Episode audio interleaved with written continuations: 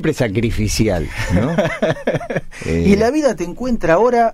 ¿Vos tenés 35? Igual que yo yo. tengo, sí, 35. 35 años. Te encuentra profesional, te- psicólogo para quien no sabe, eh, te encuentra escritor, te encuentra coordinador de la unidad de gestión local de PAMI, ¿digo bien? Sí, exactamente. Perfecto, dos libros, no uno. Dos libros. libros. y bueno, un sinfín de experiencia con 35 años. Significa que has hecho un recorrido bastante importante que vamos a empezar a abordar. Lo primero es, ¿cuándo te, te recibiste? ¿Cu- ¿En qué, qué año te Y recibiste? me recibí en el 2008 por ahí, pero primero tuve una experiencia eh, frustrada ¿Con o acertada, depende cómo se la ame con abogacía. Tu vieja es abogada. Mi vieja es abogada, ahí claramente ya el Edipo se estaba cocinando. Sí. Este, así que bueno, después pude pegar el volantazo. ¿Qué no te gustó de la abogacía? ¿Qué, No qué me notaste? gustó una experiencia también. Me acuerdo que fui con mi vieja a, a- a tribunales como a Sí. Mercedes. Ya venía como avanzado, ¿viste? Sí. Había aprobado Derecho Ah, Romano, eh, Penal 2, eh, había hecho contratos, que es Civil Sí. 3. Complicado. Constitucional 2, bueno, Internacional Ah, Público. venía muy bien. No, venía como avanzado. Pero, viste, cuando uno llega a un punto de inflexión en donde o, o profundiza y va a fondo, Sí.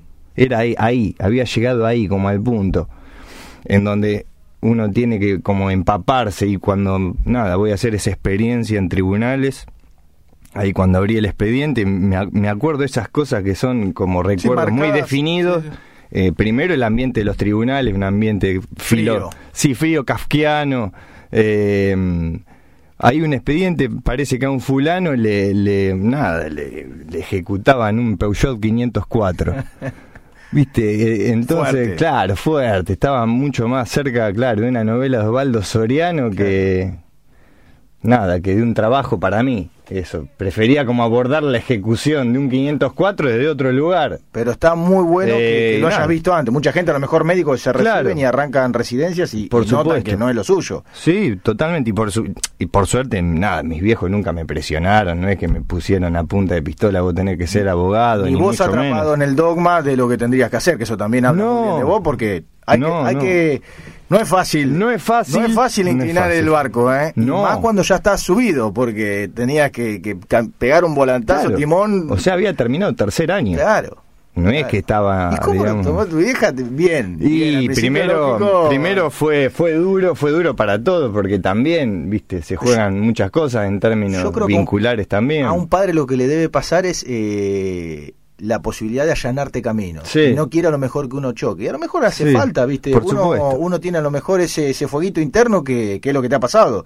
Sí. Que le hace falta chocar. Porque hubiese sido cómodo a lo mejor mantenerte en un lugar donde ya hay una estructura armada en relación. Claro, y eso se ve mucho también, como el sufrimiento de los padres de pensar, entender que, qué sé yo, que los hijos vamos o van a tomar este, decisiones que son un peligro, que son desacertadas o que, o que ellos consideran eh, que no es lo, no sé, por ahí lo adecuado, lo que nos va a hacer bien, etcétera.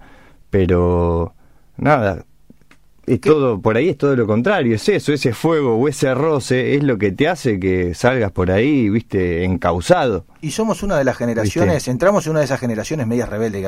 eh, Sí, que ha- estamos ahí, en ese límite. empezó, empezó, digamos. Está una- bueno, sí. Una generación que ha optado, que ha dicho, no, no, para. Si bien los dos hicimos una de las eh, dos carreras que están dentro del- de las habituales, Sí. eh, muchos, muchas personas de- del entorno, tanto tuyo como mío, han, han roto el esquema y han dicho, no, yo quiero hacer marketing, ejemplo. Y se han Sí. especializado en marketing y les va bárbaro. Sí. Y muy difícil que un padre entienda lo que es un especialista hoy en marketing digital, por ejemplo. Sí, totalmente. Eh, y se ve mucho también esas expectativas. Lo mismo con las carreras, ya sea tradicionales o con esto de tener que ser un profesional. Tal cual. ¿No? La profesionalización como de las cosas.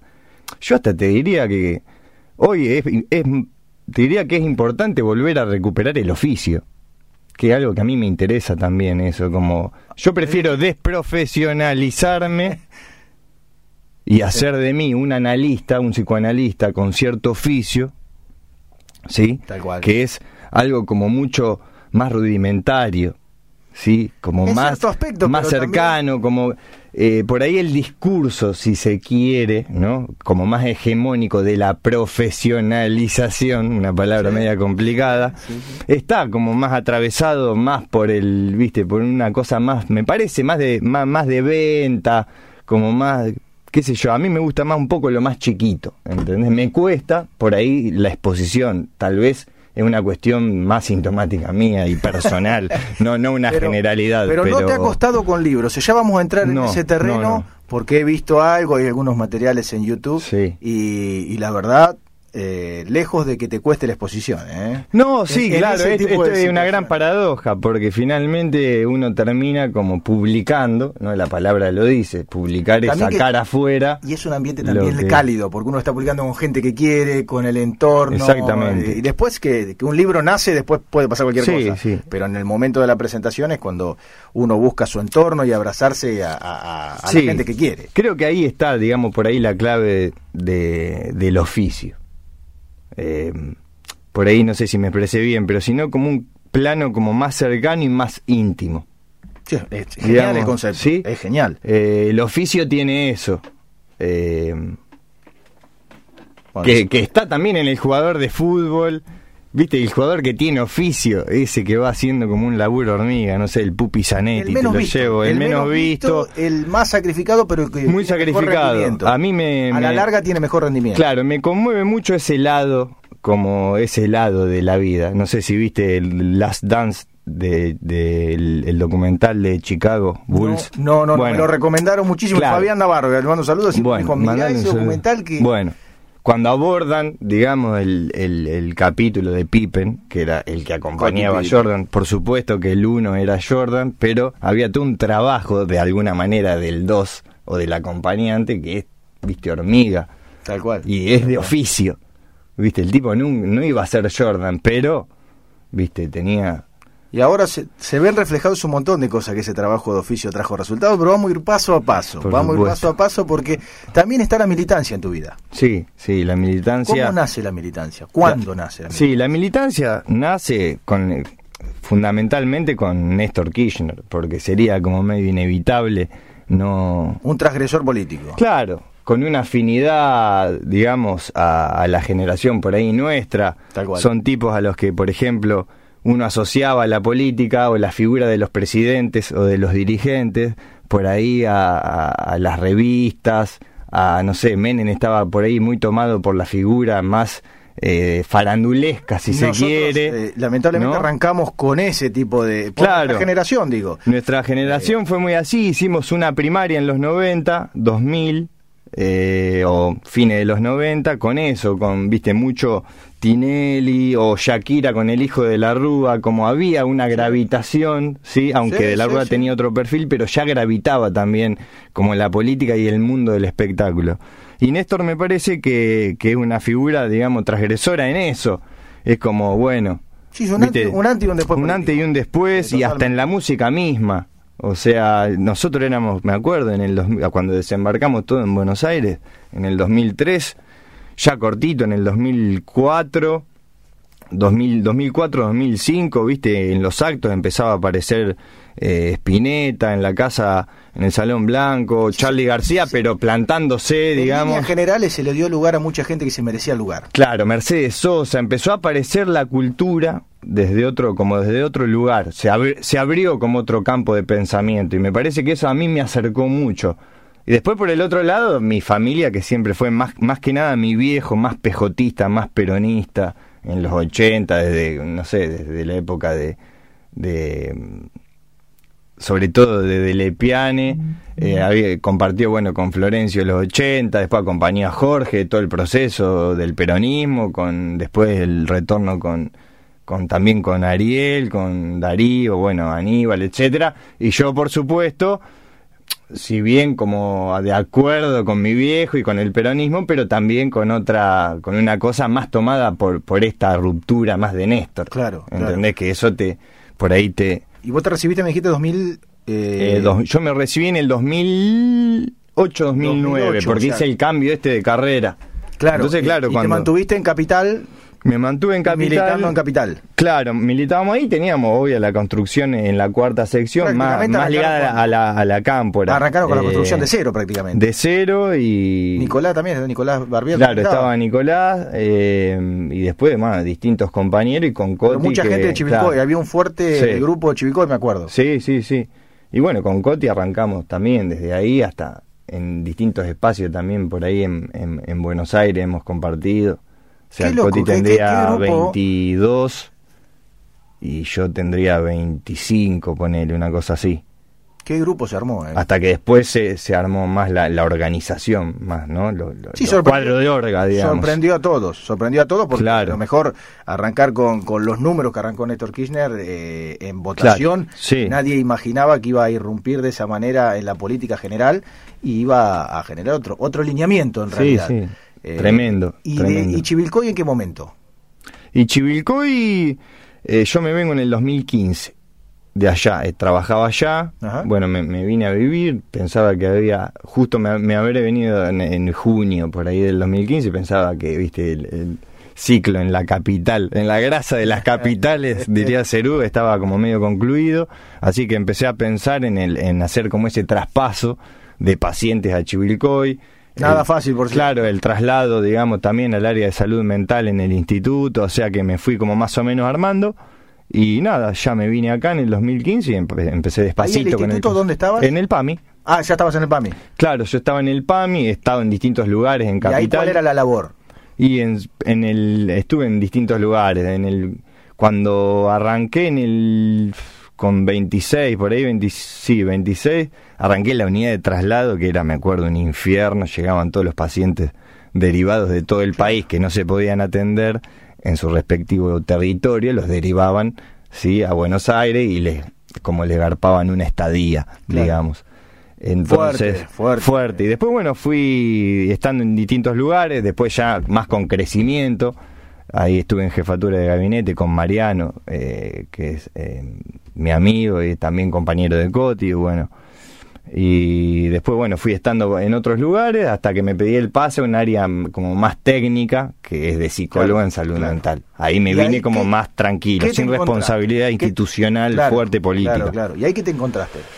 Eh, Profesionalmente hablando, ¿eh? no, profesionalmente, no. En el, do- hasta el 2015 estaba el instituto, yo de acuerdo, por supuesto, sabe que tengo, estoy, tengo convicciones que tienen Sí. que ver más con el kirchnerismo y con el peronismo, pero ni bien me vine, que fue antes que termine el gobierno, nada, de Cristina, eh, nada, era un PAMI que, que prestaba, un PAMI con políticas sociales fuertes y en la salud mental también, eh, con asistencia en primer nivel, que es consultorios externos, eh, acompañamientos bueno terapéuticos y después con nivel 2 y 3 que ya tenés bueno para internar Claro, sí, sí, sí. con modalidades en adicciones con familiares a cargo en comunidades terapéuticas ¿Y eran distintos todo- dispositivos ¿Todos los sectores eh, abordabas? O sea, también adicciones. Adicciones, claro, porque en el PAMI vos lo que tenés es que vas como supervisando el trabajo de las instituciones. Claro. ¿Sí? Los hospitales, los centros la- de día. Te interrumpo con la tercera Sí. edad. ¿Cuál es la adicción más, eh, más elocuente, la más grande que viste? Y aunque no parezca el policonsumo de los medicamentos, Mira. porque eso es la- la- el verdadero debate que hay que dar, es ese. Y, lo Y por eso, claro, Públicamente la primera persona que lo escucho que lo dice. No, claro, y, y que por eso, o sea, por un lado, si bien ampliamos el, el Bademecum, Sí. ahora en esta nueva etapa del PAMI, no es a cualquier costo. Claro. Es eh, tratando de ver bien el encuadre para que no haya policonsumo, es decir, la autorización de una... No es que el, te autorizan eh, mil medicamentos, o sea, Claro, autorizados están todos, pero vos lo que tenés que ver es cuándo y cómo y de acuerdo a la patología, porque si no... Y hubo eh, Eh. de 2015 en adelante a lo mejor una situación distinta en la que volvieron a encontrarse a lo mejor hoy. Sí, sí. Eh, lo que pasa que el PAMI también estuvo como en consonancia con las decisiones del gobierno nacional, Claro. digamos. Eh, entonces, claramente...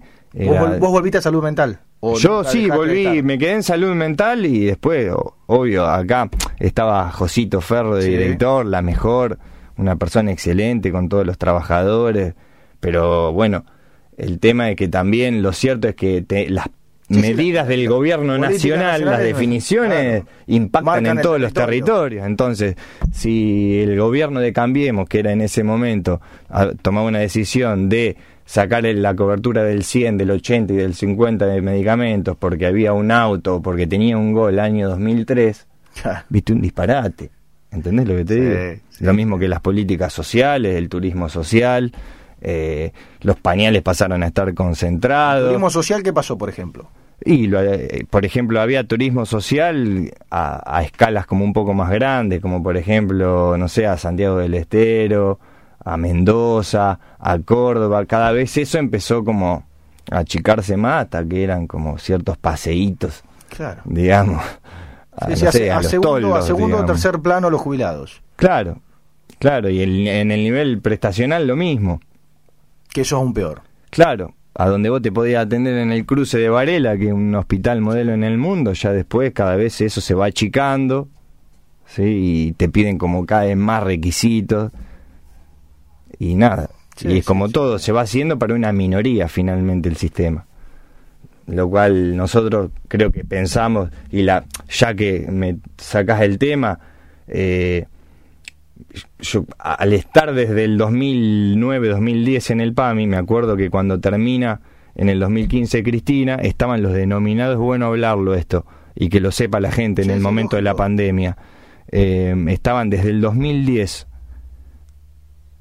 al 2015, se habían licitado las obras de los que se denominaban los hospitales del Bicentenario, Hospital de Esteban Echeverría, eh, ¿qué más había? No sé si, bueno, era, no sé si Esteban Echeverría eh, y el español, eh, el terminado del centro gallego, eh, una serie de hospitales más que los modelo. exacto modelo que quedaron como suspendidas en, en, la época de Macri. Tenés que pasar de algo modelo a y, de Vidal que justamente Vidal dijo para qué abrir hospitales eso está está y aparte lo dijo ahora en la campaña digamos hace seis siete meses. O sea esto la gente lo tiene que saber y está bueno porque tenés la voz de Pero bien, o sea, adentro claro, y está bueno que lo sepan y con, con respeto, digamos. Es decir, hay que ponerlo arriba de la mesa. porque bueno, podés en una campaña decir que no hay que abrir hospitales.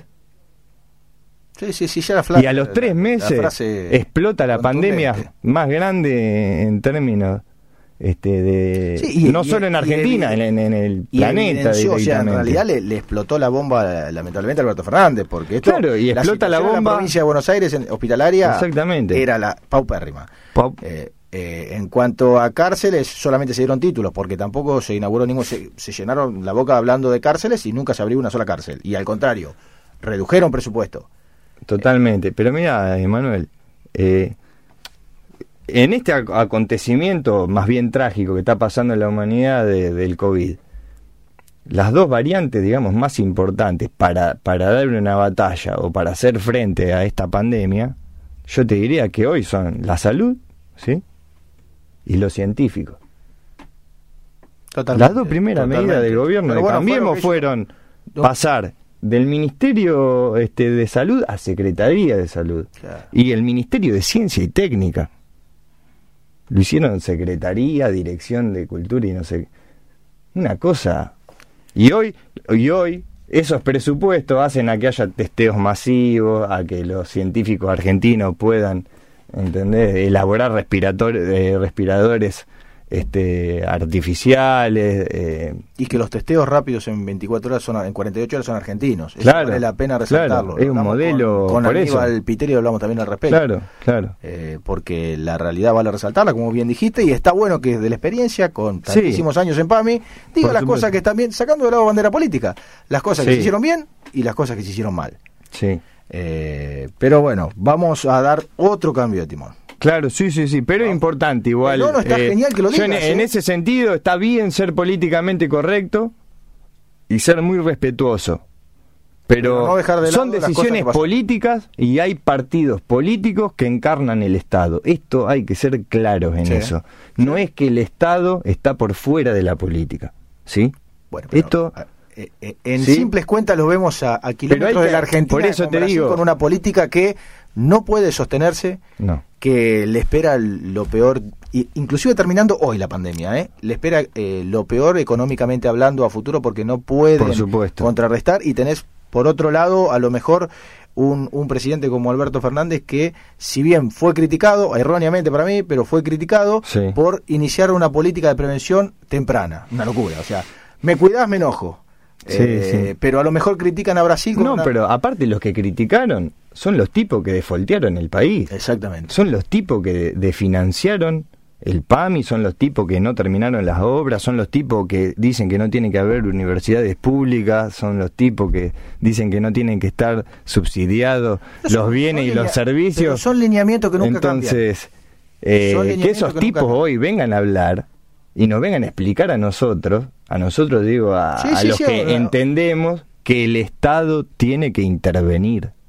Bueno, pero creo, que, somos, creo que una pandemia, una pandemia, muchísima gente que ha estado en el medio, que no tenía ni una inclinación para un lado ni para otra, entendió la, la función de un Estado activo que a lo mejor siempre se llenaban la boca diciendo que el Estado interventor, el Estado que, que se ocupaba, no, no, se tendría que haber ocupado tanto el mercado, que el mercado era liberal. Que el mercado claro, Adam Smith y la mano invisible, claro. ¿Y dónde está la mano? El Estado se Ya te lo decía, la mano es invisible, papá.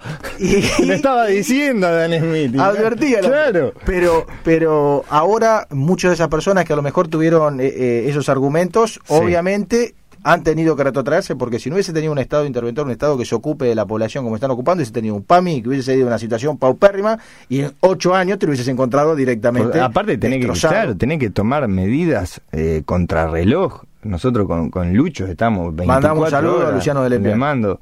Eh, Lucho está, o sea, desde primera hora hasta hasta la hay veces que vamos a las 7, a las 8 de la noche y más en un área tan eh, sensible como la que tiene. Y por supuesto, los teléfonos abiertos las 24 horas, porque la salud no tiene horarios. Es un área Esta es una clave medular para todos los que. No, sos humanista, no podés estar en PAMI. No, tiene horarios. la gente no se enferma de 8 a 12.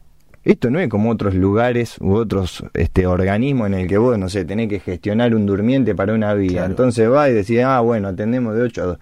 No, acá se fractura un tipo, hay que trasladarlo a otro lugar eh, o cualquier patología o una CB en cualquier distrito, en cualquier pueblo. Hay... Con el tema de traslados, Tommy. O sea, hoy está, complicado cualquier tipo de traslados. Claro, eh, o sea, las urgencias. Los traslados, por supuesto, que son las urgencias. Se siguen, tiene que se siguen haciendo. Se siguen haciendo, sí, los traslados se siguen haciendo, pero tiene que, como todo, está este como subsumido a la urgencia. Claro.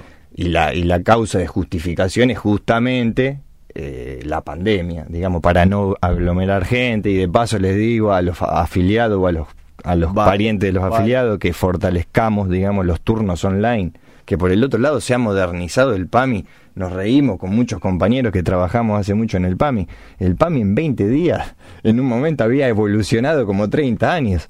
Claro. Porque fueron 20 días en donde los turnos se sacaron todos online. Eh, no había eh, o, se implementaba poco la receta electrónica. ¿entendés? ¿Los abuelos cómo se manejan con la tecnología? Porque, porque a veces se ponía ese cambio de paradigma, no lo tenés que hacer, porque los abuelos con la tecnología no, y ustedes me están diciendo lo contrario. Sí, hay una idea también muy como, como más parcializada, en donde al abuelo solamente queda ubicado la tercera edad como alguien que está, digamos, no sé, como inhabilitado, ¿no? Y hoy la gente, lo cierto es que de 60 o 65 años, hijo, muy joven, la, longevidad es tremenda. ¿Quién no tiene de nuestro, nuestros viejos? Ya pueden ser abuelos, claramente. Bueno, ¿quién de nuestros viejos? Todos podrían ser jubilados. ¿Sí? ¿Sí? Entonces, comentando un poco ¿quién? Claro. El diario, el diario, la mayoría, un promedio de edad de, la gente que comenta, claro. Ah, ah, son, son arriba de 50, 60 años la gente que más utiliza redes sociales para, para noticias y esas cosas. Hay un creo, que ha sido el puntapié de las redes sociales en la gente de la tercera edad para, para terminar haciendo una... una eh, en realidad, ¿cómo tiene que ingresar? Para explicarle a la gente. En la página de PAMI, www.pami.org.ar. Una vez que entras ahí, tenés guía, turnos, trámites. Son fáciles, son... Lo puedes generar fácilmente. Lo puedes generar fácilmente. ¿Hay un número de teléfono también? Están las opciones. Sí, eh, ahora me olvidé, pero era 4. Después lo damos, después lo damos, eso no hay problema. Bueno, el de línea no me acuerdo, Claro, pero no lo damos. Pero lo importante es que se evolucionó de manera tecnológica y que la tercera edad no está a un costado como muchas veces erróneamente se cree. Todo lo contrario, se adaptaron perfectamente Sí. y quien tenga dudas puede acercarse a PAMI también o no. Sí, puede acercarse a PAMI. El PAMI está abierto, pero tratamos de eso, de, de, Sí, sí, de- de solidarizar, generar, solidarizar. y, claro, y de generar que no se agolpe la gente. Exacto. Y aparte que Sí. se puede evitar. Y también se está capacitando, estamos trabajando con ANSES también en un programa de capacitación que más lo larga ANSES, que es cómo usar las aplicaciones, que eso estaría bueno después que si ustedes lo quieren más o menos testear. Sí, Eh, sí, vamos a tener una charla con Coti eh, eh, mañana, porque estaba en un Zoom. Bueno, entonces no la spoileo, pero ella va a estar hablando Mañana de esto, no la voy a spoilear, pero para después, es como que también los organismos estamos intentando darle una vuelta de tuerca que es muy importante, esto que la sociedad lo sepa. Eh, la directora de ANSES a nivel nacional es eh, Fernanda Raberta, una compañera enorme, de un trabajo enorme, eh, que fue candidata en Mar del Plata. Luana Volnovich, lo mismo, que es la directora del PAMI. fue diputada bueno nacional, encabezó la lista, pero se especializó en previsión social. De la misma manera que se intenta replicar el vínculo con Lucho, con Coti, con la generación nuestra, es decir, ¿qué tenemos que ver entre los organismos? O sea, el ANSES va a capacitar para que después, ¿para qué? Para que puedan sacar los turnos online. Y Tommy, Para que puedan, ¿entendés?, acceder a los cursos universitarios de PAMI, por las redes, por la distancia. antes de un corte, Sí. ¿ves que la política se está renovando? ¿Que, Yo- que hay gente joven en la política y que está asumiendo funciones de manera excelente? Sí, sí, yo creo que veo, o sea, gente que está este, naturalmente en un proceso natural de renovación que se está haciendo cargo, que claramente tiene que ver con el último proceso en donde Coti encabezó, digamos, la lista para intendenta, Lucho encabezó eh, la lista este, de concejales, Sí, Nicanor, eh. Nicanor, una de las pocas También le veces que saludo le mandamos saludos, que la JP tuvo un lugar en el Consejo Deliberante, eh, Lucio Yapor eh, Lucio. está a un paso de ser este diputado nacional. Qué bárbaro. Eh, entonces, y por el otro lado también vemos dirigentes este que tienen su trayectoria también que no que, que se notan molesto con este con este trasvasamiento generacional que Bueno, por un lado Es lógico cuando se irrumpe eh, de una Claro. buena manera con trabajo, hay gente que le agrada y hay gente y hay que no. gente que no le agrada Va a estar en cualquier, órbita- en cualquier órbita. exactamente, Eh, exactamente. pero va- vamos vamos a hacer un cortecito así te relajás, te, te estamos aprovechando a full. Vamos a tomar un cafecito, relajamos un cambio y volvemos eh, de vuelta, Tommy, ¿te parece? me parece bárbaro Tomás Garibotti con ustedes, ya seguimos con más programa Dos Tipos Audaces. Bueno, Tomás Garibotti, para quienes se unen en este momento a Dos Tipos Audaces, eh, aprovecho para mandarle un saludo a Fabián, que nos está escribiendo, a Fabián Navarro, que quiere estar en el piso. Fabi, quédate tranquilo, mañana contamos con él acá. Eh, a lo mejor hicieron algún chiste como que Fabián no estaba en el programa anterior y no es nada que ver, al contrario, Fabi es un amigo, eh, está con un tema de salud resolviéndolo y mañana va a estar acá en el piso ya confirmado. Así que eh, para evitar cualquier tipo de malos entendidos. Bueno, llueven los mensajes de todos lados, Tommy. ¿eh? ¿Sí? No, no, no, a mí no me gusta frenar las charlas, la realidad. Te habrás dado cuenta que Ajá. participan del sorteo de la gente, eso se ocupa Andrés y te mandan saludos a muchísima gente. Así que me, me gusta sacar el jugo a las charlas y, y es como desenfocarlas. Por eso no, no abordamos los saludos y después quedarán Vale. para más tarde. Vamos a dejar de lado la militancia y pasamos a la parte eh, de escritor. Ah. ¿En qué momento nace eh, ese deseo demográfico interno, diré mi amigo Luis Sí. Rosito?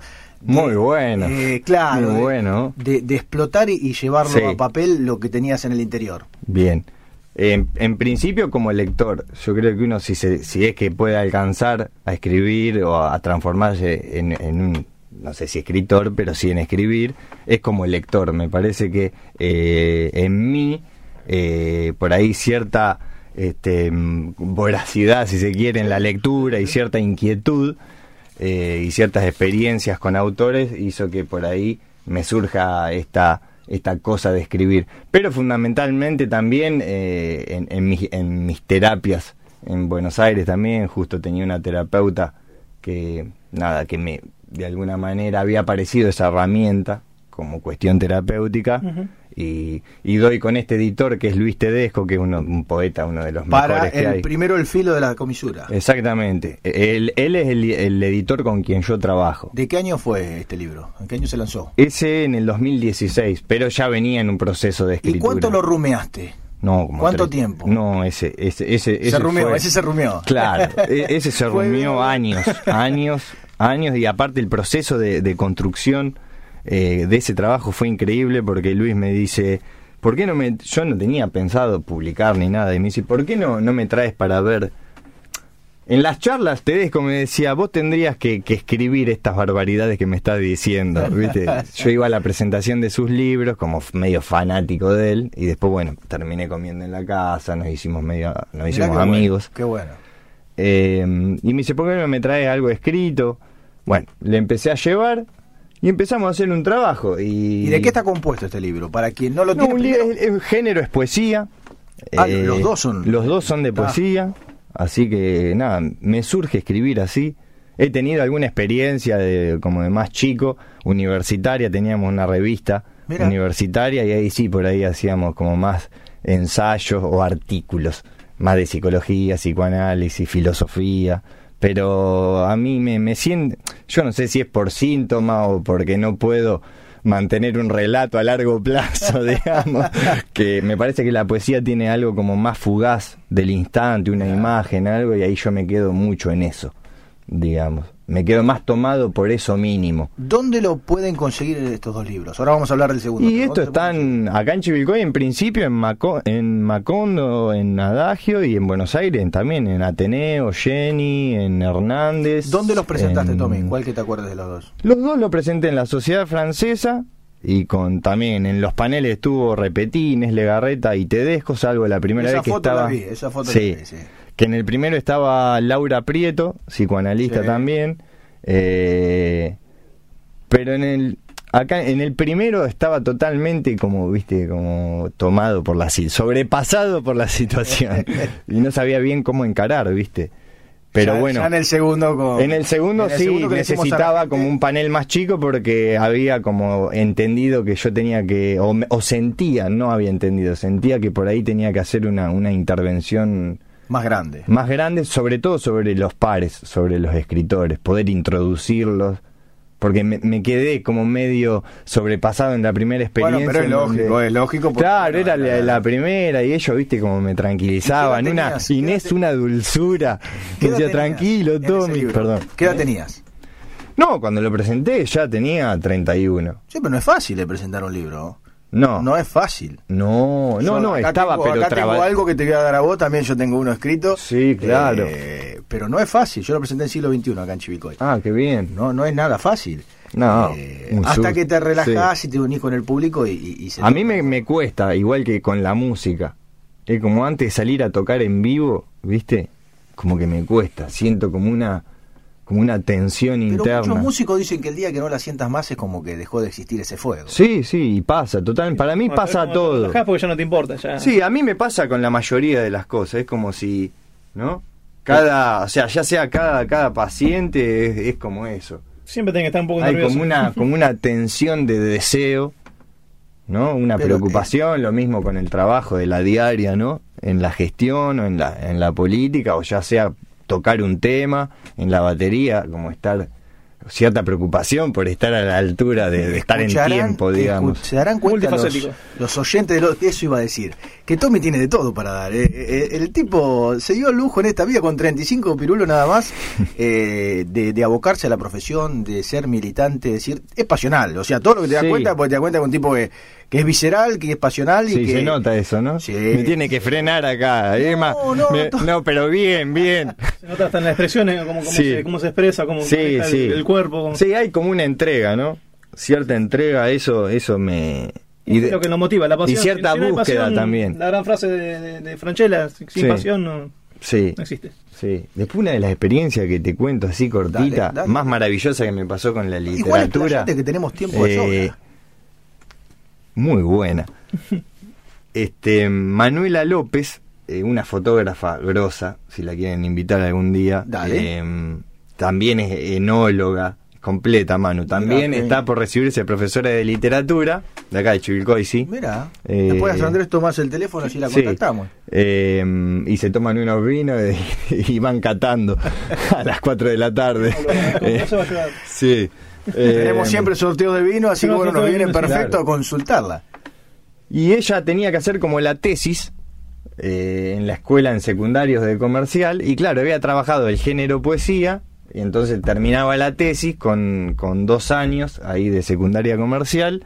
En donde la, la entrevistaban a- al escritor como que habían trabajado. Y la, la, la, la- la flaca, viste, llevó lo- los libros míos.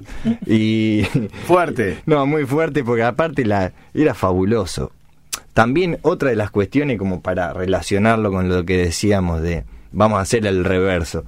Algo así como eh, el adulto mayor asociado a lo postrado solamente o a lo, a lo impotente y no pudiendo usar las redes sociales. Bueno, el joven asociado, Claro. ¿entendés? A, a solamente lo estallado, a cierta banalización de las cosas. Claro, como que el joven no puede estar en la poesía porque es algo de. Claro, porque es algo que es de mayores. Claro, ya primera. Somos todos escritores también. Exactamente. Algún amateur, otro. ya Claro, aplicado. y de eso también la responsabilidad a veces de, la, de, de- de las instituciones, de la educación, de, de transmitir, porque los pibes a veces por ahí están esperando que un escritor tenga unos bigotes tremendos, cara de Tal malo, cual, eh, cual. gomina Y foto de azul. De todo, y claro, y por ahí vos caés con una remera de los Sex Pistols y ya no dice nada, pero Rompés el paradigma, ¿qué pasó acá? claro, yo estaba Muchos influencers hoy en día, chicos, eh, Nati J, Claro. por decirte influencers Sí. de, de la actualidad, tienen libros. Claro. Obviamente hablan cosas muy actuales que quizás no tienen contenido Claro. muy técnico, digamos, pero son para, No. para su público. No, totalmente. Y también la poesía, o pensar que la poesía solamente tiene que ver con Nerudo con- o con Góngora, No, no, la- que son excelentes, pero. O que, claro, por ahí los pibes se daban cuenta. Uno me preguntó me- cómo había llegado como a escribir, ¿no? Y, y claro, y me daba cuenta también con ello que había llegado por el rock, por como por Fito Páez, ¿entendés? Por, por el Indio Solari. Claro. Claro, y había uno que era, que se ve que era medio sabandija, viste, que no, que como que no, viste, los revoltosos de, la, de Sí, todas las sí. camadas, hay como revoltosos que cuestan. Y el pibe cuando, en un momento cuando nombra al Indio Solari o a los redondos, ¡tac! Le- Vos ves que ya se metió atención. adentro, se metió. Es un Se detonante metió. para él. ¿Viste? Pero es que la música, lo que hablábamos Claro. en un momento cuando viste a lo mejor esos eh, expositores eh, Sí. grandes, históricos argentinos Claro. que se le dio lugar y hasta atraparon la voz en política. Sí. Fíjate cómo eh, a través de la música atrapaste algo- a lo mejor la posibilidad de que un chico ingrese a la poesía. Ya Ingresa a la poesía. Está realizado. Claro, hicimos ese dispositivo en donde, bueno, hablamos, los, los pibes habían escrito algo y leyeron ellos eh, lo que habían escrito, y a partir de ello los invité a Desblindados con Fabri. Le mandamos un gran, gran, gran saludo a amiga Claro, Fabricia Braga Navarro. que mañana arrancamos con Fabri. Horario, horario de mañana. Horario a las 8 de la noche en, en Urbana. Es En Urbana, Sí. es 102.5. 102.1. 100, perdón, 102.1. Sí. 102.1 y también lo uti- utilizan la plataforma, ¿pueden escucharlo? Eh, no, lo subimos a YouTube. Ahí Esa es la modernización que tenemos, está, digamos, está, que no es poco. No es poco para nada. Pero bueno, y fueron los pibes y, y ellos se autodenominaron los poetas de tercero. Lo y que fueron a leer a la radio. y Te abre la cabeza, no lo sí, creerlo. Claro, entonces, viste, vos decís, bueno, la poesía, ¿no? Las convicciones, este, ¿no? La pregunta por el psicoanálisis, me parece que está el- la radio, la música, ¿no? Esto que está diciendo me hace La pensar. transmisión. Me hace pensar que a veces hay que. eh, eh, eh, la, la- la docencia y la manera de enseñar, siempre eh, pacata, siempre marcada, es como que queda trunca en cierto aspecto. Sí. Porque necesita, fíjate que los chicos. A través, terminaban un programa de radio, terminaban escribiendo, a través de alguien que a lo mejor les mostró otro escenario Mm. y que hoy a lo mejor no se hace con los chicos de manera habitual. Vamos a hablar de la psicología también en, en las escuelas secundarias. Es algo que, ¿por qué no se aborda? ¿Qué, qué opina? ¿Por qué la psicología siendo tan importante eh, ni siquiera es, es tomada en cuenta eh, en áreas... Sí, teniendo en cuenta el grooming, el bullying y tantas cosas que hoy en día atraviesan los chicos, más, más también con la exposición en redes sociales. Sí, eh, siempre hubo como intentos de armar ciertos gabinetes. Sí, de... Hasta el asistente social. Claro, asistentes, psicopedagogía. Pero bueno, eso también, la psicopedagogía, eh, no por quitarle el mérito a la psicopedagogía, pero sí hay algo en el orden de la psicopedagogía en donde la pedagogía, como dice justamente es como más explicativa. Entonces parecería, ¿no? Que hay que explicar cómo son las conductas, etcétera. Entonces, claro, Volvemos a lo mismo. exactamente, corres cierto riesgo de volverte un explicador. Sí, no, no llegar Digamos, no sin- llegar con el más bien, claro, más bien sin interrogación, lo cual eso te puede llevar a un lugar de, de cierta este, ausencia de- del oído, ¿viste? De la escucha. exacto. Y por ahí los pibes están necesitando otra cosa. Sí, aparte que hay mucha, ¿Entendés? hay mucha problemática en los pibes, muchísima. Eh, y los, las adicciones es una gran, gran problemática. Claro, un espacio, ¿no? Un espacio, un espacio en donde pueda haber campos expresivos. Entonces ahí también uno dice, bueno, ¿y la escritura podría tener que ver con la psicología? Y sí, sí. porque sería una práctica terapéutica, sí. ¿Es psicología? No. Pero sí podría tener efectos terapéuticos, tanto sea la escritura como la música. Por eso en las instituciones es importante este, siempre que el abordaje sea medio interdisciplinario, ¿viste? Tener este Ah, distintas ah, me- bandas Me sigue de alguna llegando, manera, nos sigue ¿no? llegando al Otra faceta 571300 y otra faceta más. eh, le digo a la gente, Sí. a ver si confirmámela, Tommy. Sí. Clase 84 Cerámica, ¿te, te Uh. dice algo? Sí, no, tremendo, tremendo. La- la- sí, futbolera. Sí, sí. Ahí Gastón te manda saludos. Ah, Gastoncito, sí, bueno, él compartió eh, con nosotros y Arturo como toda la, la- esa gira, fue un, fue un equipo tremendo en donde, nada, eh, la, la verdadera, eh, que, que tus compañeros la rompen, viste, que tenés el privilegio de jugar, no sé, con Marcelo Cirelli, que era un 5 descomunal, que ahora está dirigiendo, no sé si en Indonesia o en algún Mirá país, eh, o con Beto Charlone, que era un 10 terrible.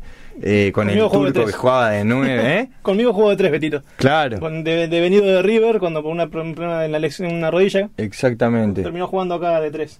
Terminó jugando porque es zurdo, pero más Sí. retrasado. Sí, yo jugaba de 11, lo cual estábamos muy cerca con Beto, porque el 11 y el de 10... 11, un win de antes pusieron acá. Claro, se reían mucho porque es difícil. El, el win izquierdo Claro. fue como una posición media en extinción, qué sé yo, ya ni siquiera en los 90 estaba. Quedó como, no sé, el Piojo López en su momento, pero ya era más enganche, no era un win Claro. izquierdo pegado a la raya. Yo era el win. ¿Campeones, win- cerámica, eh, ¿Campeones con cerámica? provinciales del local, bueno, sí, fue Ganaron una- todo. Ganamos todo, era era tremendo, pero no no es ni para vanagloriarme ni nada porque lo que te digo, es la, la- la- o sea, yo era jugaba de 11, bueno, los días anteriores a mí eran Crack. eran crack, eran todos jugadores de como de selección, unas bestias y tuve nada, eso, tuve la suerte de, de coincidir en ese equipo. digamos. Tommy, eh, hablemos de depresión. Sí. Eh, es, el tema es enorme y necesitaríamos 400 programas, pero, Sí. pero para explicar a la gente quien está del otro lado y más en una situación tan compleja como la, que, la que nos encontramos pandémica, quien está en la casa y a lo mejor eh, empieza a notar eh, cierto decaimiento, cierta manera de pensar, a lo mejor eh, autoatacándose, autoflagelándose. Entonces, a esa persona, ¿qué mensaje es el primero que le dirías si llegaría ahora a tu consultorio, que ya vamos a hablar de eso? ¿Qué sería lo primero que le dirías? No, en principio es importantísimo estar ligado como al otro, digamos, empezar como a apoyarse. eh, hay que ver, ¿no? La situación también un poco personal, la, cuál es la demanda. No es lo mismo que un sujeto esté aislado, que esté en el seno de una familia. Claro. Cada uno llega por distintas vías. La depresión, si llega por adicciones, es un tema. Si llega por una crisis este, etaria, puede ser otra. Pero bueno, si bien son las depresiones, hay una confusión también entre lo que es la depresión, de lo que es deprimirse, de lo que es estar depre. A veces se mete como todo un combo, ¿entendés? En donde no hay lugar para la angustia. Ojo con esto. Ojo con esto que a veces se confunde estar angustiado con depresión Claro. o con, ¿entendés? Como, pero esto también tiene que ver con una idea y un modelo de felicidad y ciertos estándares de vida, ¿sí? Que a veces no solo que no estamos deprimidos, sino que, no- que estamos angustiados. Y por el otro lado, me arriesgo a decir que muchas veces se puede hasta también, viste, rayar con, con una depresión, también, ¿por qué no? Por estos patrones culturales, en donde, claro, los estándares de vida, el consumo son tan altos, y a veces los prejuicios Tal o ciertas cual, ideas están. Y más, tan ligadas al éxito, a, ¿entendés? a la producción y al consumo. Y ¿entendés esto de la minita aman los campeones? No, los payasos y la campeón, pata del campeón. Claro, ¿entendés? O sea, un disparate porque se pone a la mujer en un lugar este, de, de esquicie, de- claro, de, donde nunca pueden ser campeonas aparte, en principio. Escuchaba después, jovencitos que decía claro. que, que pa- para, como para no podés no tener un tipo de teléfono particular, una marca específica. No, es tremendo lo que es sucede. tremendo el mensaje, es tremendo, tremendo, tremendo y no lo escuché una sola vez. Sí, Lo escuché varias veces en jovencitos como ponderando que quien tenía eso estaba dentro de un sector y quien Sí. no tenía ese tipo de teléfono estaba totalmente excluido y no tenía una manera de ingresar. sí, no, esto eso es- por el lado del consumo y por el otro lado, eh, el poco lugar para el sufrimiento. Eso también opera en el campo de, la, de las depresiones. ¿En qué aspecto. Cuando no hay espacio para el sufrimiento. Generalmente uno entra en una depresión cuando ya no hay ni siquiera lugar para el síntoma. Claro. ¿Por qué? Por la de, porque, la, porque la depresión es un lugar muy este, desvitalizado, digamos, muy abúlico y hay una estructura heavy, no es estar de pre bueno. No, no, en la cama, hablándolo no. serios. Es heavy, heavy, con síntomas físicos eh, tremendos. Sí, te sentís fatigado 24 horas, te Sí, sentís no, y eh, aparte con, con dolores, con pérdida de peso, hasta con mareo, descompostura, o sea, tiene como distintos... Lo- un psicosomático se dice. Exactamente, claro, tiene problemas en el cuerpo real, no solo como lo emocional y el estado de ánimo. Entonces, eh, nada, también como eso, esa desvitalización es complicada, complicada porque por esto que te digo, como a veces no, no, no hay, parecería que estar angustiado, eso, viste, se excluye, ¿no? Hay como una intolerancia al dolor, entonces nos volvemos todos muy intolerantes al dolor. Sí, sí, sí. y de ahí claro. te lo puedo ligar, digamos, a, a los dos temas anteriores. Por un lado, el policonsumo. El policonsumo hace que uno cada vez menos, ¿entendés? Y no Sí, es que uno sí. se tenga que volver un gozoso, ¿viste? Masoquista, decir, bueno, me duele el cuello, no me tomo un ibuprofeno. Pero también está bueno, digamos, como todo bien con el clonazepam y circo, pero, diría Calamaro, pero está, o sea, qué sé yo, si vos tomás menos clonazepam y te escribí tres o cuatro milonguitas, diría el negro Dolina, ojo al ojo, viste también. Buen mensaje. Porque, a ver, ¿qué disco bueno conocemos nosotros generacionalmente que no esté tomado por el dolor? ¿Qué libro bueno que haya cambiado la historia no está tomado por el dolor? ¿Qué política de Estado podés tomar vos si no estás tomado de alguna manera por cierta dificultad?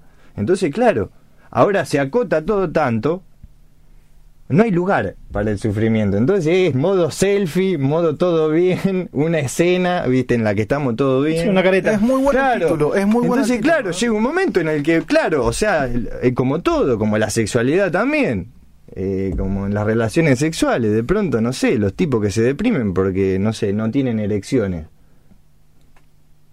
O los tipos que se creen que, que eso, que nunca alguna vez, sí, alguna vez te puede pasar, o a veces, pero Sí, justamente sí, eso se va grabando hasta en la, en la impotencia misma. Sí, porque te, te empezás a ponerlo Te empezás, cabeza. claro, y, y eso, y, y no hay espacio para eso, ¿para qué? Que no se puede poner nervioso el tipo si está con la mina que siempre soñó o no sé qué, te digo una pavada Sí, con la no, chica no, que siempre le gustó, pavada, pero norma- se le despertó algo en el orden del deseo, claro, el tipo está preocupado, entonces claro, hay como toda una cosa en donde no lo impotente, Claro. ¿viste? Entonces claro, empiezan las sociedades deprimidas a base de selfie, filtros eh, y otras yerbas, digamos, claro. Hoy por hoy los- los- las personas Claro. suben, suben, suben, suben foto y foto y foto y por dentro capaz que están Claro. tapando con eso, están buscando tapar lo, lo, lo que realmente tienen. La ¿no? Bueno, vida, pero- la vida, lo vital. Eso te muestra que eh, el Estado tiene que intervenir también. En ese aspecto el. Estado Correcto. tiene ¿Cómo- que intervenir. ¿Cómo, ¿Cómo vamos a usar las herramientas? Bueno, hace- en el mes pasado fue, o durante este mes fue el dos, tres suicidios en la ciudad, tocando temas fuertes, ¿no? Pero bueno, Sí, sí. están en parte a esto, en parte al encierro, a, no, a la sí. tristeza. Obviamente, ¿cuánto fue? Sí, no, no, pero, pero, pero para no irnos del tema Sí, anterior, obviamente. eh, en, en- en lo artificial, eh, Andrés, Sí. el micrófono dice, en lo artificial, en, en, lo, en lo banal, eso eh, en los jóvenes está haciendo eh, estragos. Está haciendo, Eh, sí. Creo que, que, que tiene que haber una política en relación. Sí, eh, que tiene sí, está bueno pensarlo, eh, las redes como herramienta educativa también, ¿no? Y, y como que ahora se está viendo aparte en la pandemia. Totalmente. Pensemos que la escuela continúa casi vía no redes, pero sí con digitali este, Sí, herramientas digitales. sí, sí, hasta educación física de manera digital. Exactamente, entonces digo, bueno, una herramienta o, o generar, es la discusión que tenían los alemanes, Heidegger y los pensadores, o hacer la bomba atómica o podés, ¿entendés?, este, resolver Pero, un eh, conflicto y llevar y hacer una obra entrañable, digamos, con la ciencia y la técnica, o, bueno, o el exterminio, ¿Cómo, digamos. cómo ves, cómo ves el, eh, en materia psicológica el, el fin de la pandemia? Cuando termine la pandemia, supongamos, en un mes, eh, Sí. volvemos a una vida, entre comillas, normal. Sí. Eh, ¿cómo, ¿Cómo ves, eh, psicológicamente hablando, los pacientes se van a incrementar? ¿Va a haber una situación muy puntual en cuanto a ese Sí. aspecto? O, o la gente va a callar lo que vivió? Creo que, claro, va a haber como dos momentos. Uno es el atravesar la pandemia, que se ve que hay pacientes que reaccionan muy bien y otros les cuesta más. Eso por un lado. ¿Por qué? Porque la pandemia tiene como otro tiempo también, Claro. ¿no? Viste que aparece esto de, bueno, eh, ahora estoy más en mi casa y, y- y habilita cierta reflexión o cierta sí. percepción de Eso cosas que en la vorágine uno a veces se les escapan. Y Es una realidad aumentada, siempre es lo mismo. Es- es- esta situación pandémica es una realidad Claro, aumentada. claro. Que, que quien a lo mejor tiene una situación compleja en su vida y se, y se sienta a replantear puede Claro. sentirse angustiado. Claro. Y quien a lo mejor está bien y puede Y está bueno también, aprovecharlo, arranca a tocar un instrumento, a, eh, a escuchar discos que no había escuchado. A compartir más tiempo con otros. Exacto. Que antes no. Bueno, un sinfín de cosas, pero bueno, también va teniendo otros efectos adversos, digamos.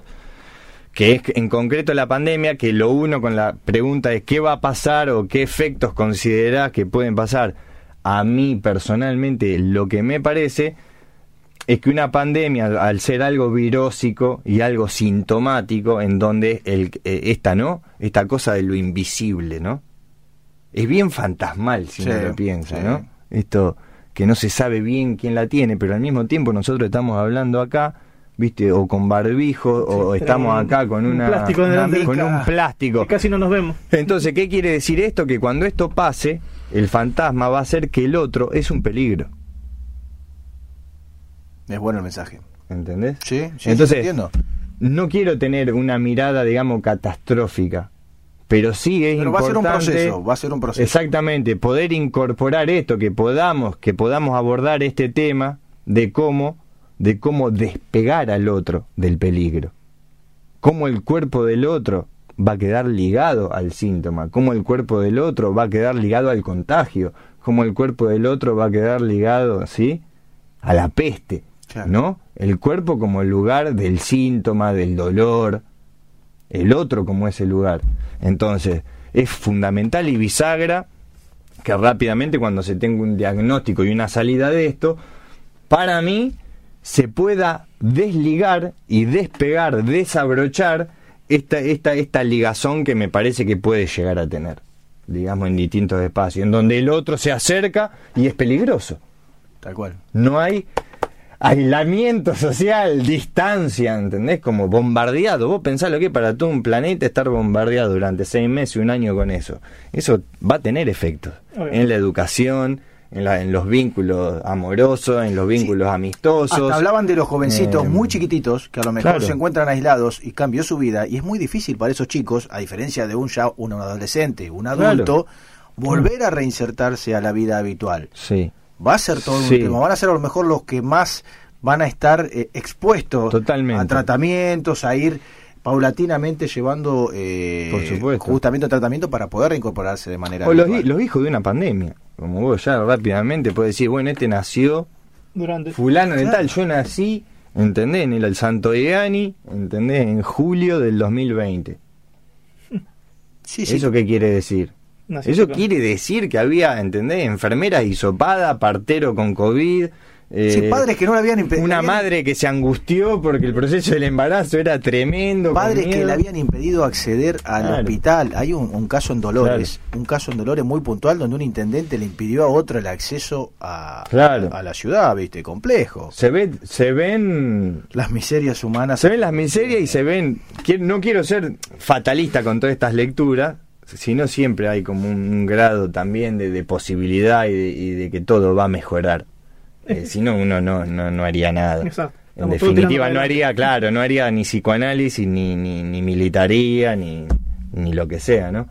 Pero me parece que sí, que también esto muestra, por un lado, alocamos las miserias, en la peste se ven las Sí, miserias, totalmente. eh, esta lógica camusiana, pero también se pueden ver gestos que son entrañables, ¿viste? Es un antes y un después todo esto. Y- porque sí. Va a cambiar mucho la, la forma de- de- del mundo de ver las cosas. Totalmente, podés ver la solidaridad de muchos compañeros, de amigos, de vecinos que... Ahora nada, vamos que a hablar del tema viandas. Vamos a hablar del tema viandas, pero vamos a hacerle un corte así también a la gente que, que forma parte de los auspicios y que también forma parte, lógico, del programa. Entren un cachito, vos hombre radio, así que me entendés. Y cuando volvemos, continuamos con más Tomás Garibotti con todos ustedes en Dos Tipos Audaces.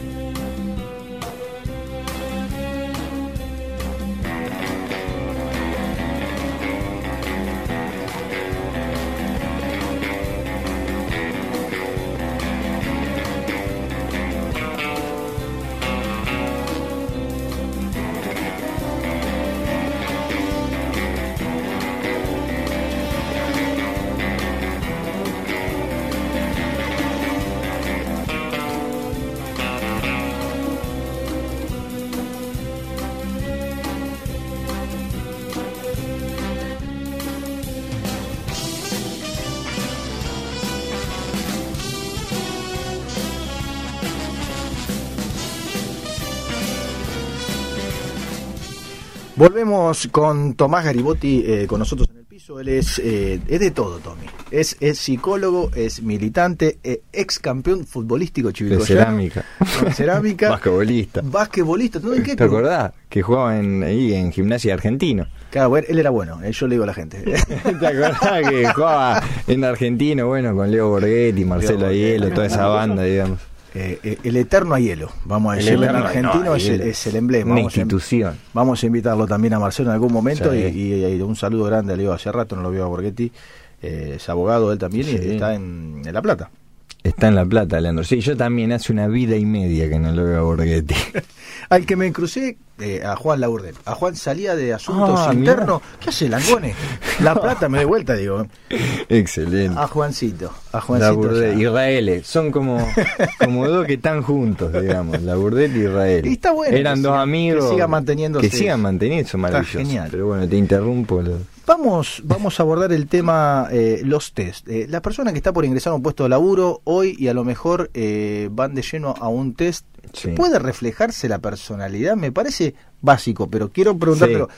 ¿Puede en 3, 4 minutos con un simple dibujo, eh, que- bueno, no quiero tirar abajo una Sí. teoría, ¿no? Pero No, no. simple. Yo Eh, siempre fui, este, en mi época de formación, era de formación todo junto, digamos. Eh, no, no, no tenía mucha afinidad y cercanía con los test, digamos. Lo cual, no le, por supuesto, no tiene mucho mérito y sí en lo laboral, digamos, tiene mucha incidencia.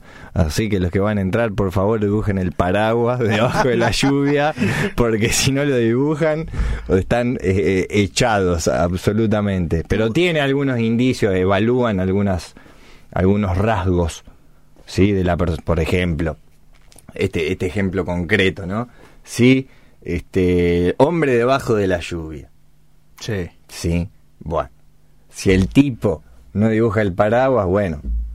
Estamos- estamos complicados. Estamos complicados porque, porque se está mojando, señor. Estamos, ¿y eso, Eh, eso qué, qué demo- qué demostraría? bueno. No, y eso, claro, como que no tiene un registro medio, no tiene como herramientas para, digamos, sobrellevar el Es- clima, digamos, mínimamente. Perfecto. Del clima, cierto clima no lo puede, el tipo no puede hacerle Pero frente. Se podría defender diciendo que fui literal. Usted le pidieron un hombre bajo la lluvia. Claro, exactamente, exactamente. Es que eso pasa también, ahí el pez por la boca muere, por eso, viste. Por eso a mí me caen simpáticos los que dibujan los yo los haría los haría gerentes, La- la- digamos. la casa sin Por eso, puerta. claro. Claro, si el tipo Vamos a otra pregunta tranquila Sí. y después vamos al fuego. Eh, la- la- ¿Sí? y vamos, vamos a la parte más picante, no, más me, picante. pon- me pone- me pongo nervioso. No, no, no. Vamos, vamos a- eh, después, a- obviamente, tomás el psicólogo, tenés consultorio también, Chivilcoy. Sí, Vamos sí. a esa parte. ¿Dónde te contactan? ¿En qué consul- eh, ¿Dónde está el consultorio? El consultorio está en Chacabuco 188. Así que ahí. ¿Algún bueno, número de teléfono? El número de teléfono O- o es mail. mi teléfono que es 2346, característica de Chubilcoy, eh, 1551 2633. O el del consultorio es 424133. Bien, ¿estás haciendo, cómo es videollamada? ¿Cómo es el trato hoy con No, hoy, hoy hacerlo- está, hoy entramos en una en la, en la fase eh, en donde se vuelve con las medidas protocolares que son bueno barbijo, el distanciamiento, el sí, consultorio acondicionado con ventilación, eh, Sí, sí. el alcohol que vuela, el que es más espeso, viste que uno se ataca, pone el repasador y, ¿Y el cómo era la de- primera fase? ¿Cómo era la primera fase? la primera fase fue, claro, fue medio experimental, digamos, para, para todos, porque era... Porque vos yo no en mi caso atendía por. WhatsApp. Claro, Había analistas por ahí que tenían Zoom, pero viste que eso se corta a los 40 minutos, el Zoom. Mirá, Después también, bueno, me parece que tiene como un tiempo, aparentemente, ¿no? Eh, después no sé si eh, hay eh, se extiende o se pide una- ah, sos abonado no sos abonado no sé. Depende Yo de la, no- no la quiero- versión que tengas. Sí, los Depende de la versión. extendido. Yo hice la, la más sencillita, que fue nada, por supuesto, ponerme a disposición frente a, a esta situación y dejar abierto el canal, que es por llamada o por videollamada. ¿E- ¿El psicólogo es 24-7? ¿Cómo, es ese, cómo Y se maneja eso- ese tema? Porque como que no hay corte, me parece, ¿no? Y Es medio difícil encontrarle el corte. sí, Eh. pero no es bueno para el paciente tampoco, que no que, que sea 24/7. Dependería mucho.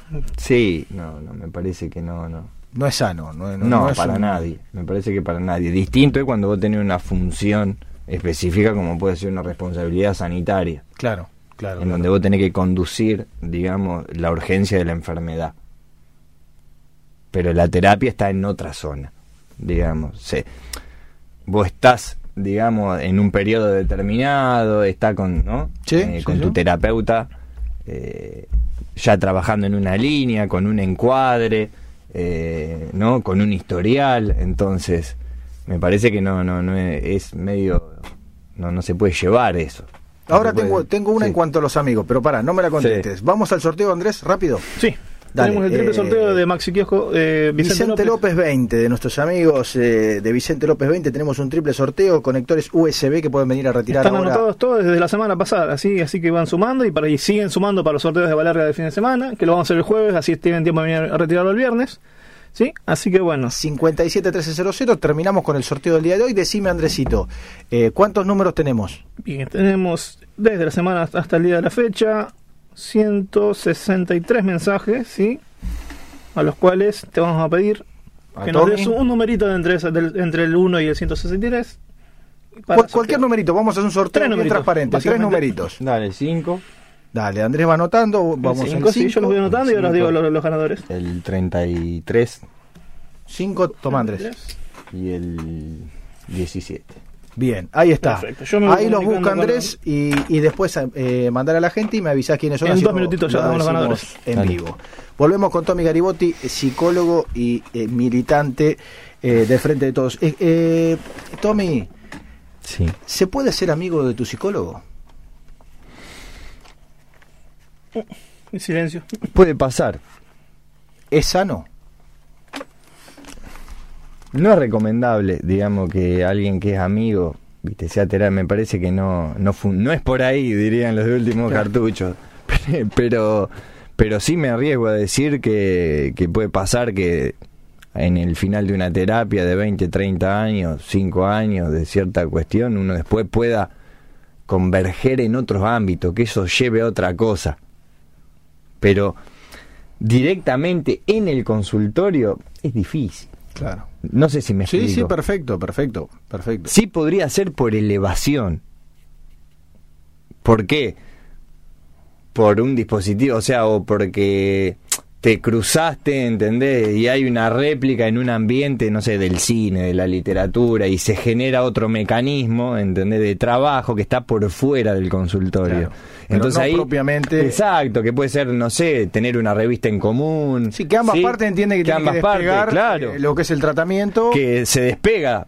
Sí, entonces ya ahí tampoco, No es relativo. Y es muy difícil después, me parece, que si se da una amistad, volver a la zona del consultorio. Las relaciones tóxicas, ¿cómo, cómo tenés pacientes con, con relaciones tóxicas o, o situaciones similares? Sí, hay, hay, hay de Sí, todo. problemáticas diversas. Sí, hay problemáticas Pero te ha tocado a lo diversas. mejor intervenir con, a lo mejor pero- interdisciplinariamente, decir, no, para, esto excede Sí. y necesitas a lo mejor otro tipo, o, o conjuntamente conmigo, Sí. otro tipo de tratamiento. Sí, por ejemplo, eh, yo me formé más con una mirada psicoanalítica, eh, lo cual eso también lleva, digamos, un tiempo determinado. Hay hay un prejuicio bastante grande en donde el psicoanálisis, bueno, es un, es largo, te hace envolver. ¿Puedo decir que sigue estando Eh, todavía? Y quedan focos, digamos. pero muy poco. Algo, algo así como hay algunos shades de, eh, por ejemplo, yo trabajo el aquí y ahora. Bueno, sí, acá estamos con las medias lunas, ¿no? ¿Entendés lo que Sí, te sí, digo? sí, Sí, sí, sí. estamos aquí y ahora, pero bueno, lo cierto es que cada uno tiene su historia, digamos. Tal cual. Y en esa historia están los vínculos tóxicos que vos decís, eh, vínculos más sanos. Pero me parece que los vínculos tóxicos en sí hablan más de uno que, que del vínculo en sí, ¿no? Parecería que cuando Ahora se me ocurre, no sé, se me ocurre ahora, lo dejo, ¿entendés? Eso me parece que el psicoanálisis tiene que ver con pensar. Entonces yo pienso, como no es tanto de mi parroquia, el concepto de vínculo tóxico, pienso si no hay vínculo. Claro. Lisa y llanamente. Exacto, no hay vínculo. No existe acá, acá. Y Vamos a encontrar una definición. No existe el vínculo tóxico. Pero puede. Existen los vínculos. No es fácil. o la ausencia del vínculo. Claro, no es fácil trasladar a una persona que está Sí. viviendo una situación tóxica. Sí. Porque sí. generalmente es el, que- el último que se entera. Sí, está, está bueno también pensarlo desde la, desde el no, como las adicciones y lo tóxico.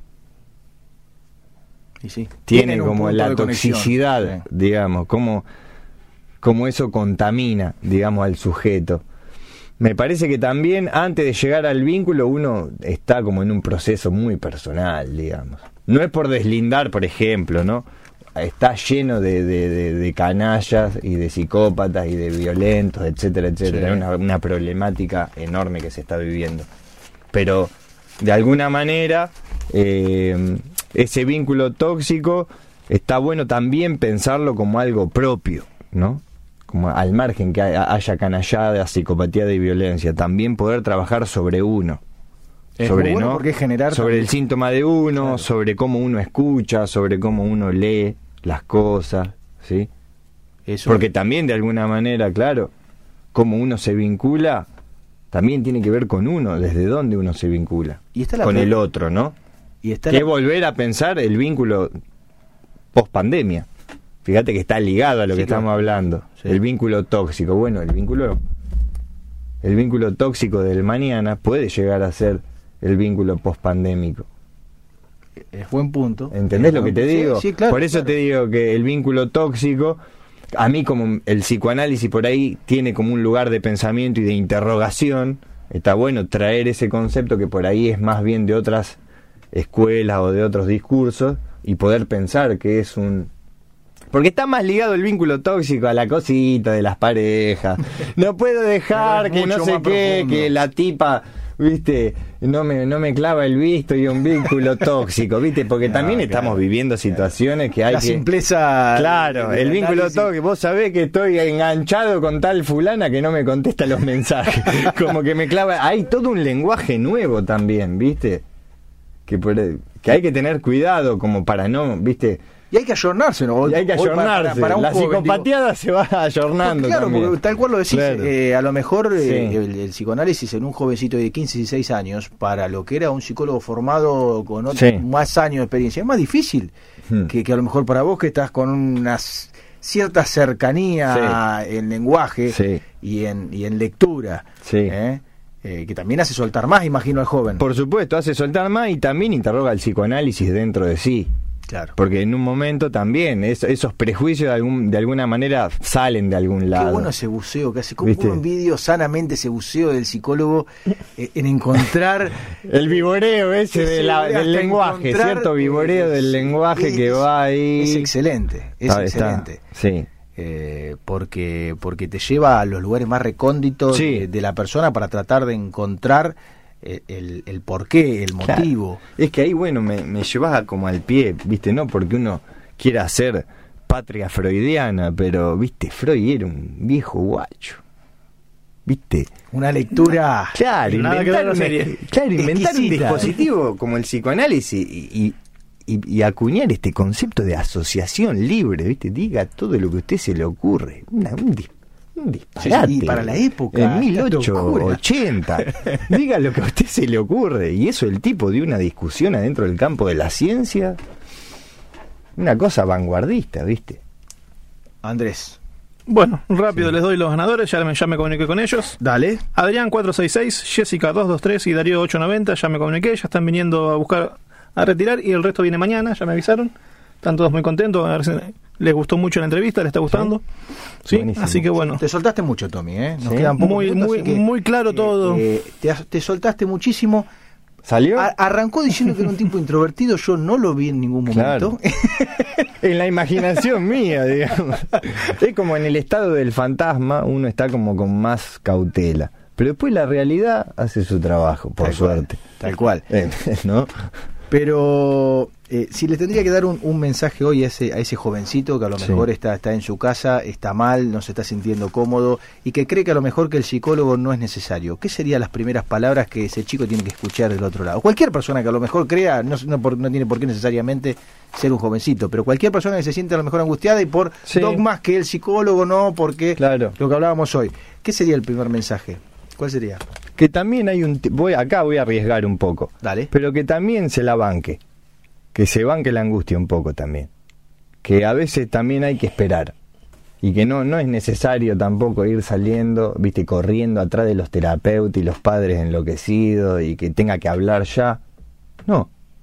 El joven también tiene su tiempo en donde no entiende bien cómo es su cuerpo. Te miro donde... sorprendido porque me descolocó la respuesta Bueno. y está muy buena. Bueno, en donde no entiende eh, bien si le gusta, eh, entender una mujer, si le gusta el varón, la gente del mismo sexo, y, y hay toda una discusión en el campo de los géneros también. También, Entonces se está incorporando eso, la cultura va presionando, va haciendo estos cambios, como en el peronismo, que hay gente que no quiere otro género peronista nuevo, digamos. Ah, ya me sacaste, me gustó, me gustó Es como, como, como, viste Lo que... final. Lo soltó al final y, bueno, y lo voy a acá- aprovechar estos minutos de Tommy. Viste, a- andar con el perómetro, viste, a- es como la heterosexualidad de derecha, de así, de alguna Pero, manera pero decirlo, ¿considerás que, que ¿no? cuesta cuesta cambiar los paradigmas? Que- Y cuesta mucho, cuesta mucho, sí. Siempre lo nuevo se vive como algo amenazante. ¿Por qué? Asusta, ¿por qué? Porque uno está cómodo en ese lugar. Pero y si- esto, esto es lo mismo, por eso no hay espacio para la angustia, por eso los padres quieren salir corriendo y los jóvenes sienten que se, se sienten mal porque no pueden estar mal. Claro. Se sienten, se angustian porque no pueden estar angustiados. Esa sobreprotección que daña. Exacto, no hay lugar para la angustia de pronto.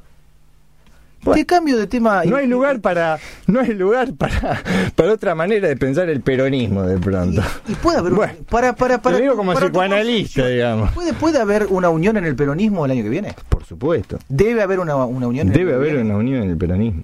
Va a haber una mesa de diálogo, creo. Yo creo que va a haber una mesa de diálogo en el peronismo. es, Porque, porque los es un hechos, mensaje importante que está porque diciendo. los hechos y la historia lo demostraron, lo van a demostrar y lo van a seguir demostrando. Y habla muy bien del ¿Entendés? espacio. Habla, habla bien del espacio que conformamos un sinfín de jóvenes y de gente más grande y de gente de todas las edades.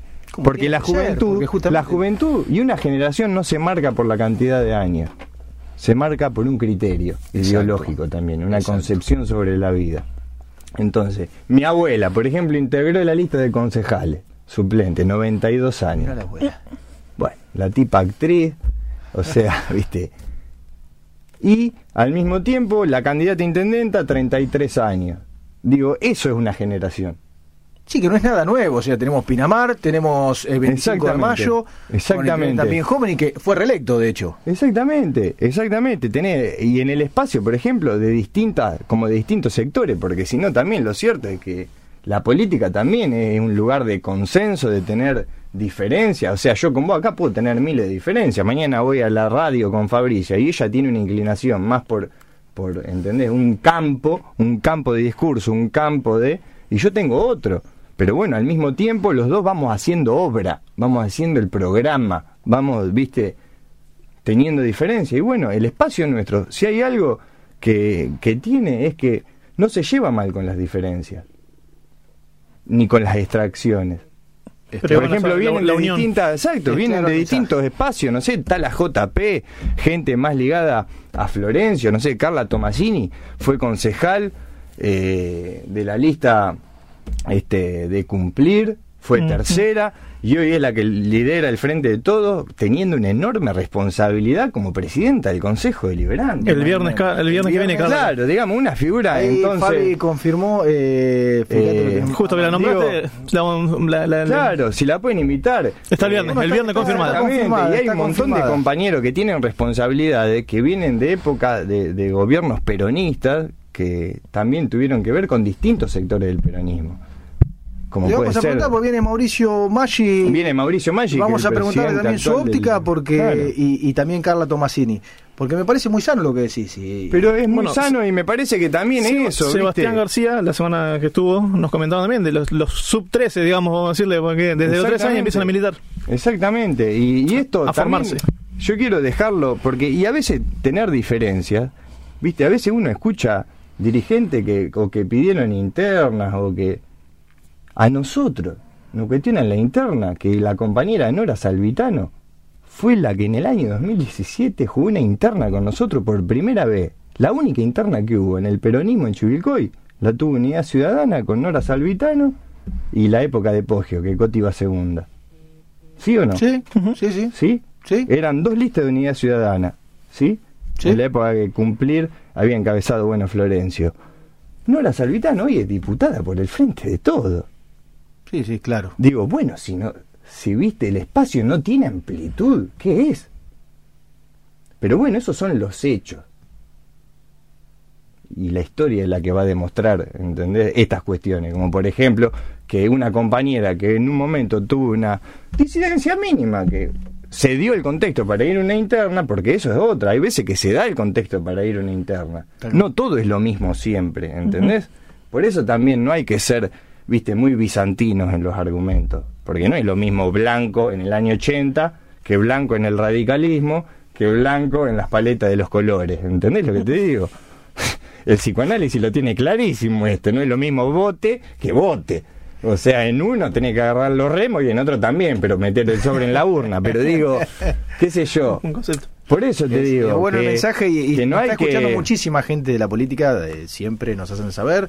Y- Pero no le vamos a correr, Emma, la discusión. Nosotros no tenemos, digamos, problema de discutir en todos los ámbitos, convencido, convencido con nuestra verdad relativa. Pero, pero eso, siempre dando, o sea, tratando de- de- de generar en los hechos, ¿viste? En los hechos. Ni más ni menos que Tomás Garibotti. Tommy, eh, un placer que haya venido al piso. Bueno, me. Eh, Yo la- te agradezco enormemente. La charla genial, micrófonos abiertos, porque muchas cosas que dijiste de PAMI no se sabían. Sí. Y tal cual lo vamos a invitar seguramente a Luciano. Eh, de todas maneras, micrófono abierto para que siempre cualquier información que tengas, nada más un WhatsApp, un mensaje, lo que quieras, informar de PAMI, a disposición y micrófonos abiertos. Yo te agradezco, Emma, enormemente. La verdad que me sentí muy a gusto con ustedes. Así que nada, cuando, cuando quieran hacer alguna sección sobre, sobre libros, sobre psicoanálisis o sobre cualquier otra... Ya es, es el psicólogo Tema del piso. o- Es, es el ¿Eh? psicólogo de, de dos tipos Pero con una lectura, viste, que por ahí se va, se va corriendo, viste, va como para allá y... Y dejó como, Pero- como nos pasó el día de ayer, ¿eh? Dejó sobre- sobre la marcha. es, al final, el gol sobre la hora, digamos. Es el gol sobre la hora, buen lector, pocas palabras. Eh, Tommy, te regalo un humilde librito de La agradezco. Ley de la Calle que se trata sobre cuentos del tío y, bueno, y problemáticas sociales, ¿eh? Reiteramos mañana, Te mañana tenemos a Felice y a Malechuk, ¿sí? Juani de invitados. eh, Felice es eh, edil eh, del oficialismo y también tenemos a eh, Malechuk que es eh, director de tránsito y también tenemos una llamada telefónica a Constanza Alonso. Quiero aclarar, antes que termine el programa, que se dio. Por las dudas, porque Claro. no quiero ningún, ninguna lectura eh, al respecto, porque se No hay suspicacia. por una cuestión de programación, porque hablamos con todos, me van a decir, no, no, no, Claro. no, es una cuestión de, de programación, no llegamos hoy con el tiempo. eh, Claro. Coti tenía eh, por Zoom por una Zoom. reunión, así que no pudo y mañana va a salir. ¿eh? Eh, ninguna suspicacia. Abrazo grande, gracias Tommy y saludo gracias. para todos ustedes del otro lado. Nos vemos mañana.